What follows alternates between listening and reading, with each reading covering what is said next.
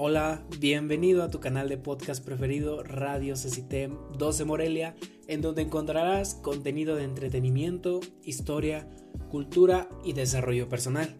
Síguenos y quédate para más. Hola amigos, sean bienvenidos a un nuevo podcast. Me presento, yo soy Ángel Romero y en esta ocasión estaré trabajando junto a mi compañera Nelly Espinosa. Espero que les guste y esta vez hablaremos de un tema histórico bastante, vaya, interesante. Espero que les guste. Estaremos hablando del accidente de Chernóbil. Un tema que ya fue hace algunos años atrás, pero que hay muchas personas que aún no saben exactamente o muy bien los hechos sucedidos en este lugar. Así que en, este, en esta ocasión hablaremos sobre este accidente. Y bueno, antes de comenzar quiero recordarte que te suscribas a esta página, que la sigas, que le des like. Tenemos muchísimos podcasts, mucha variedad.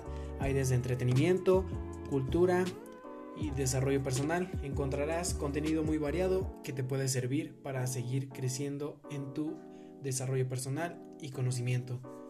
Ok, comencemos. Vamos a primero a decir qué es o qué fue el accidente de Chernóbil. El, accidente de Chernóbil fue un accidente nuclear sucedido el 26 de abril de 1986 en la central nuclear Vladimir Lilich Lenin, ubicada en el norte de Ucrania, que en ese momento pertenecía a la Unión Soviética. A 2,7 kilómetros de la ciudad de Pripyat, a 18 kilómetros de la ciudad de Chernóbil y a 17 kilómetros de la frontera con Bielorrusia. Es considerado el peor accidente nuclear de la historia, junto con el accidente nuclear de Fukushima y en Japón en 2011, con el más grave en la escala internacional de accidentes nucleares, accidente mayor de nivel 7. Asimismo, suele ser incluido entre los grandes desastres medioambientales de la historia. Vaya que es un, un accidente bastante grande Solo observen más que nada escuchen accidente mayor a nivel 7. Y es que el accidente comenzó durante una prueba de seguridad en un RBMK. La prueba fue una simulación de un corte de energía eléctrica para ayudar a crear un procedimiento de seguridad para mantener la circulación del agua de enfriamiento del reactor hasta cuatro generadores eléctricos de respaldo que pudieran proporcionar energía. ¿Se pueden imaginar esto? Vaya que es increíble. Además, se habían realizado tres de esas pruebas desde 1982, pero no habían podido proporcionar una solución. En un cuarto intento, una demora inesperada de 10 horas significó que un tumo operativo no preparado estaba de servicio. Las causas y desarrollo del accidente son objeto de controversia. Existe un consenso general en que desde el día anterior se venía realizando una prueba que requería reducir la potencia, durante la cual se produjeron una serie de desequilibrios en el reactor 4 en esta central nuclear. Aquí comenzaron los problemas y vaya, problema que fue. Un segundo, tomaré un poco de agua.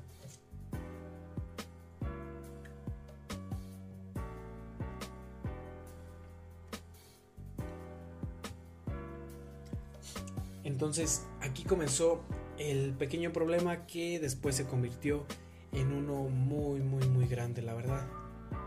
Entonces esos desequilibrios desembocaron en el sobrecalentamiento descontrolado del núcleo del reactor nuclear y en una o dos explosiones sucesivas, seguidas de un incendio que despedía gases con altos niveles de radioactividad. Las explosiones volataron la tapa de reactor 4 de 1200 toneladas y expulsaron grandes cantidades de materiales radioactivos a la atmósfera, formando una nube radiactiva que se extendió por 162 mil kilómetros cuadrados que abarcaron Europa y América del Norte. La cantidad de dióxido de uranio, carburo de boro, óxido de erupovio, herbio, aleaciones de circonio y grafito expulsados, materiales radioactivos o tóxicos, se estimuló que fue unas 500 veces mayor que la liberada bomba de la Unión Soviética a la evacuación de urgencia de 1.600 personas provocando una alarma internacional al detectarse radiactividad en al menos 13 países de Europa Central y Oriental. La explosión del reactor mató a dos miembros del personal operativo del reactor. Se inició una operación de emergencia masiva para apagar el fuego, estabilizar el reactor y limpiar el núcleo expulsado. En el desastre y la respuesta inmediata, 134 personas de la estación de bomberos fueron hospitalizados con síndrome de irradiación aguda debido a la absorción de altas dosis de la radiación ionizante. De estas 134 personas, 28 murieron en los días o meses posteriores y aproximadamente 14 muertes sospechosas de cáncer inducido por radiación surgieron dentro de los siguientes 10 años.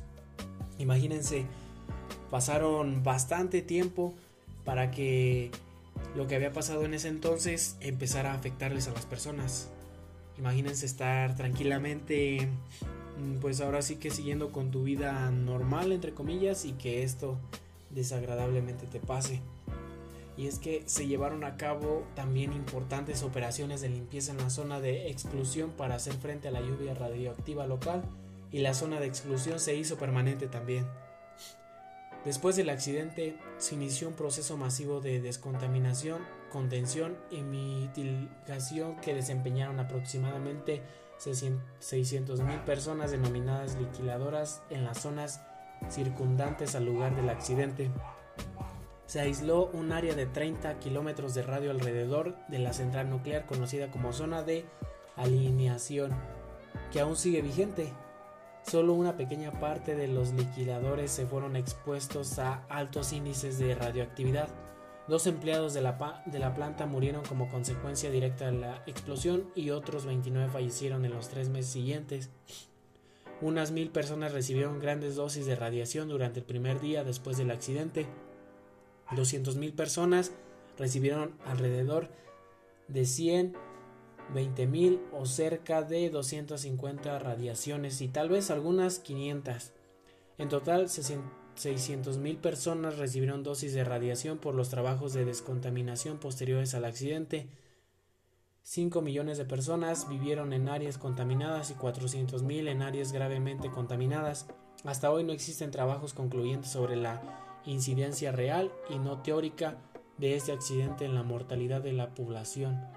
Es algo bastante catastrófico que afectó a miles de personas, incluso millones de personas que habitaban en ese entonces.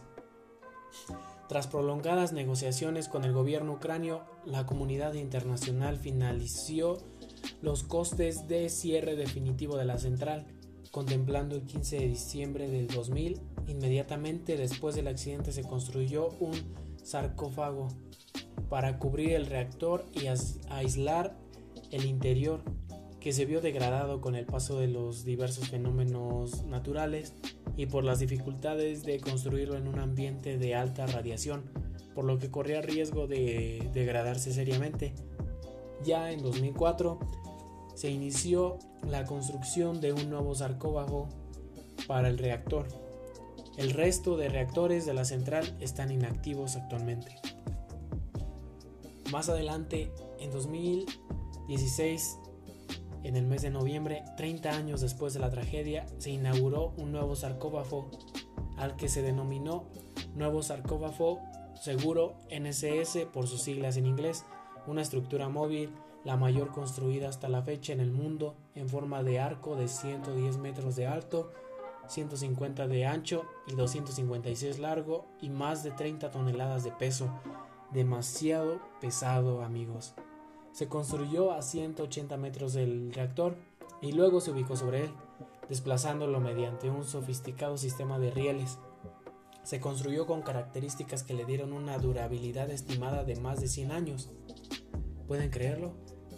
El coste final de la estructura fue de 1.500 millones de euros, financiado por el Banco Europeo de la Reconstrucción y el Desarrollo EBRD, junto a la colaboración de 28 países que aportaron 1.417 millones de euros y construido por la empresa francesa Norbarca, la estructura está equipada con grúas controladas a distancia con el objetivo de ir desmontando a la antigua estructura.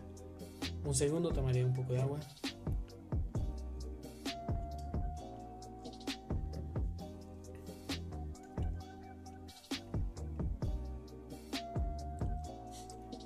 Vaya, ese accidente me deja... Lo leo y créeme que se me enchina un poco la piel. El accidente ocurrió en agosto de 1986. Un informe enviado a la Agencia Internacional de Energía Atómica que explica explicaba las causas del accidente en la planta de Chernóbil reveló que el equipo que operaba en la central el sábado 26 de abril de ese año se propuso realizar una prueba con la intención de aumentar la seguridad del reactor. Para ello, deberían averiguar durante cuánto tiempo continuaría generando energía eléctrica la turbina de vapor después de una pérdida de suministro de energía eléctrica principal del reactor. En caso de un corte, las bombas refrigerantes de emergencia requerían de un mínimo de potencia para ponerse en marcha.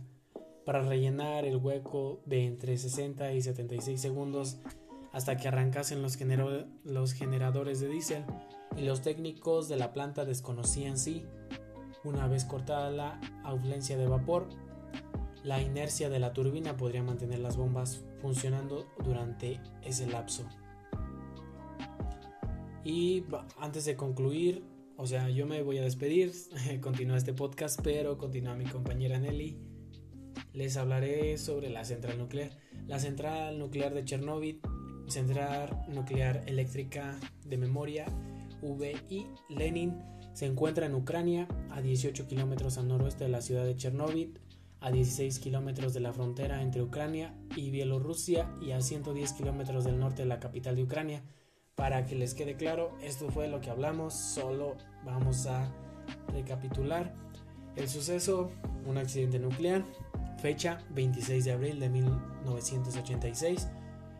La hora ocurrió a la 1.23 con 45 segundos. La causa pues fue la explosión del reactor 4 de la central nuclear de Vladimir Ilyich Lenin durante una prueba de corte eléctrico. El lugar fue en Ucrania, dentro de la Unión Soviética, que actualmente es Ucrania. También los fallecidos, como ya se los mencioné, fueron 31 o más directos, pero mucha gente, muchísima, se vio afectada. Entonces me despido, continúa mi compañera Nelly. Gracias. Un 26 de abril de 1986 quedó grabado un desastre nuclear para el mundo en Chernobyl, Ucrania. Los elementos químicos que soltó la explosión se liberaron por toda Europa en poco tiempo y causaron graves consecuencias a la vida Vemos el reactor 4 fue el que causó la explosión.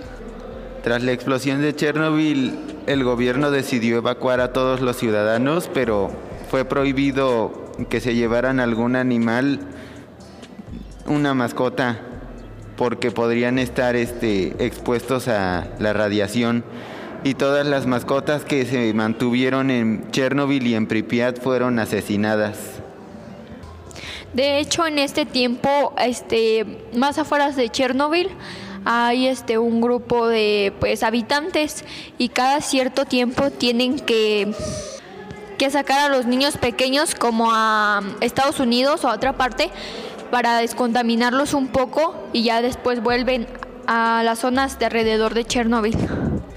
De hecho, sí hay personas viviendo en Chernobyl y pues hay mucha contaminación todavía y comen frutos y así, pero eso ya está contaminado.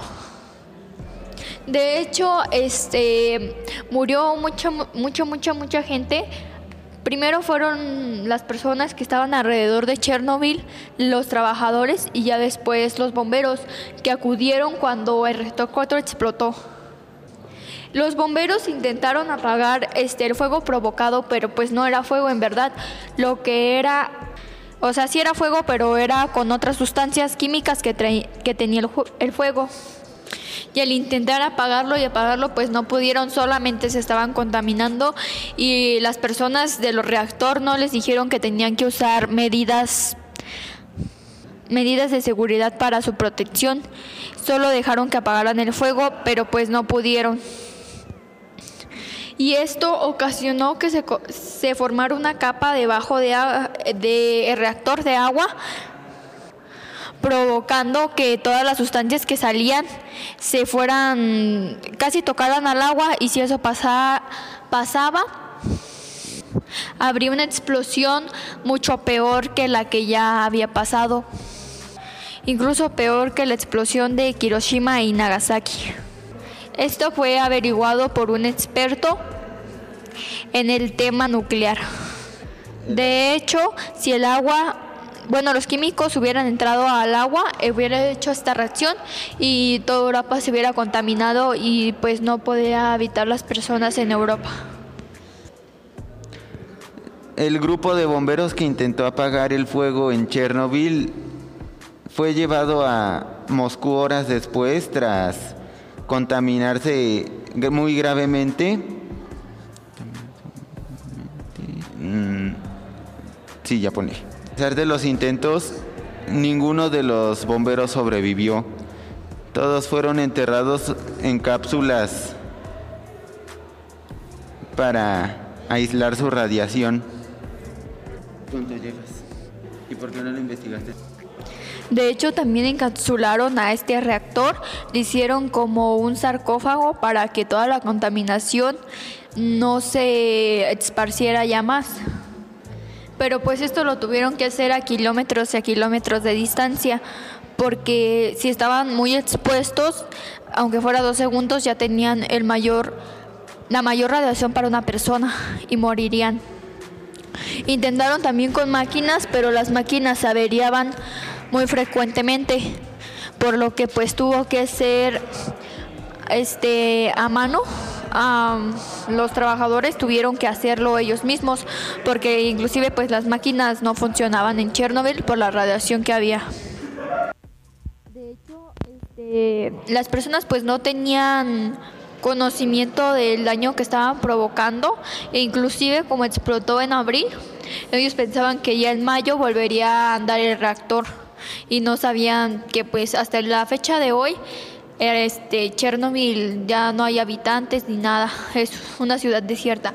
Sí existen habitantes, pero como unos 104 que son adultos mayores que no se quisieron ir de Chernobyl, porque pues ahí estaban sus raíces y donde crecieron. Tras la explosión se presentaron muchos voluntarios ciudadanos para intentar este intentar detener la expansión de la contaminación, mas sin embargo todos los voluntarios que se presentaron fallecieron por la radiación. Hubo mucha negligencia por parte de la Unión Soviética sobre cuántas víctimas hubieron en, en el accidente. La Unión Soviética marcaba 31 cuando la realidad era muchísima mayor. Inclusive este, no hicieron nada cuando el reactor explotó, sino hasta tres días después liberan, pues liberó mucha contaminación y lamentablemente mucha gente murió. Y el gobierno no hizo nada hasta tres días después y trataron de ocultar todo, que hacerlo pues como si no fuera nada grave, porque sabían que las personas no tenían mucho conocimiento. La negligencia de del gobierno fue uno de los factores que acabó la tumba de la Unión Soviética cinco años después. Lo peor de esta situación fue que estas personas tuvieron que dejar su familia, su casa, su hogar, inclusive a la persona que más amaba tras este accidente.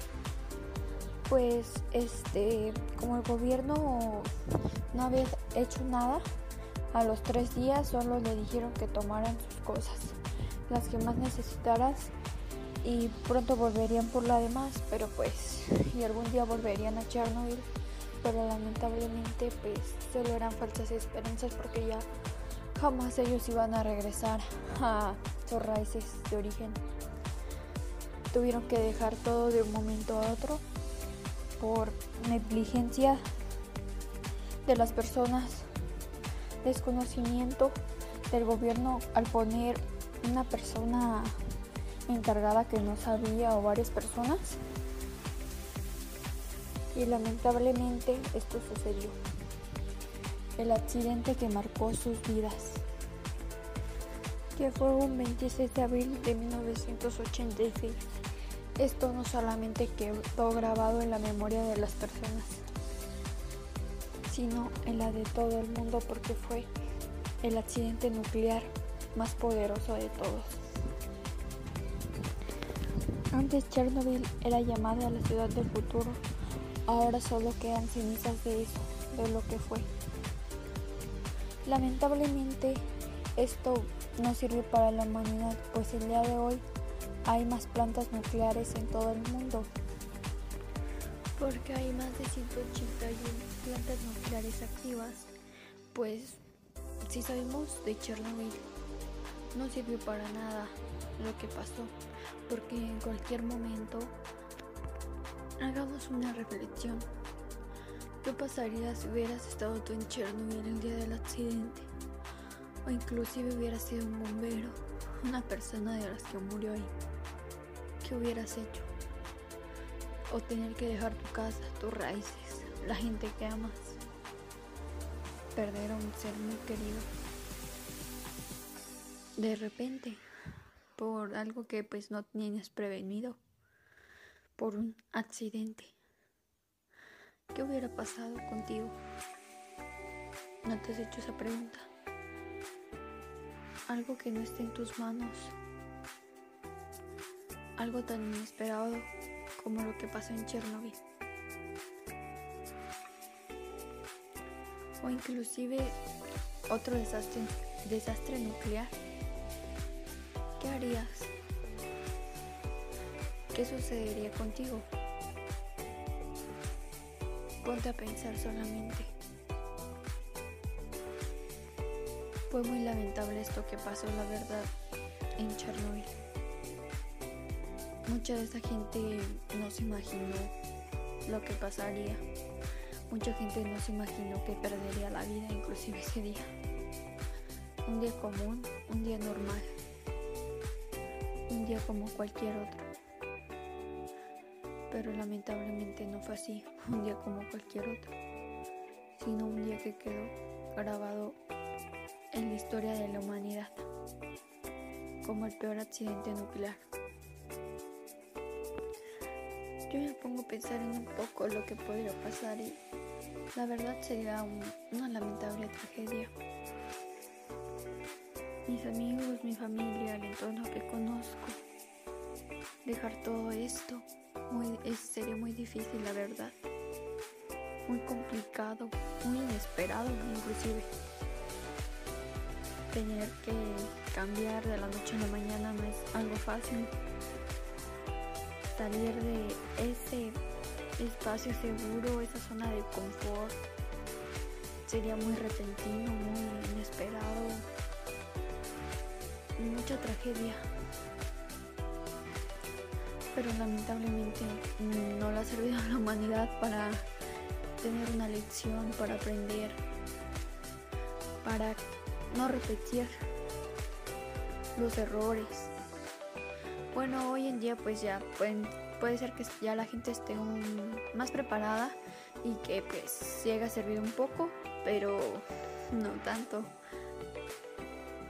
como para ya no utilizar plantas nucleares o no sé, implementar otro método. Bueno, esto sería casi todo. Concluiremos el tema de Chernobyl, la ciudad que pudo haber sido la ciudad del futuro. Y ahora es una ciudad desierta, solo con pocos habitantes que pues no se quisieron ir. Y aún ahí siguen, sin saber las graves consecuencias que puede haber que les puede causar, porque aún hay un alto nivel de radiación en muchas zonas. Nos despedimos. Yo soy Nelly. El que presentó antes se llama Ángel. Ángel Romero. Y pues me dijo chao. Venga. Que sabe mucho de este tema. Y me ayudó un poco. Esto es Radio Ceciten y los espero para el próximo lunes con un nuevo tema. Gracias.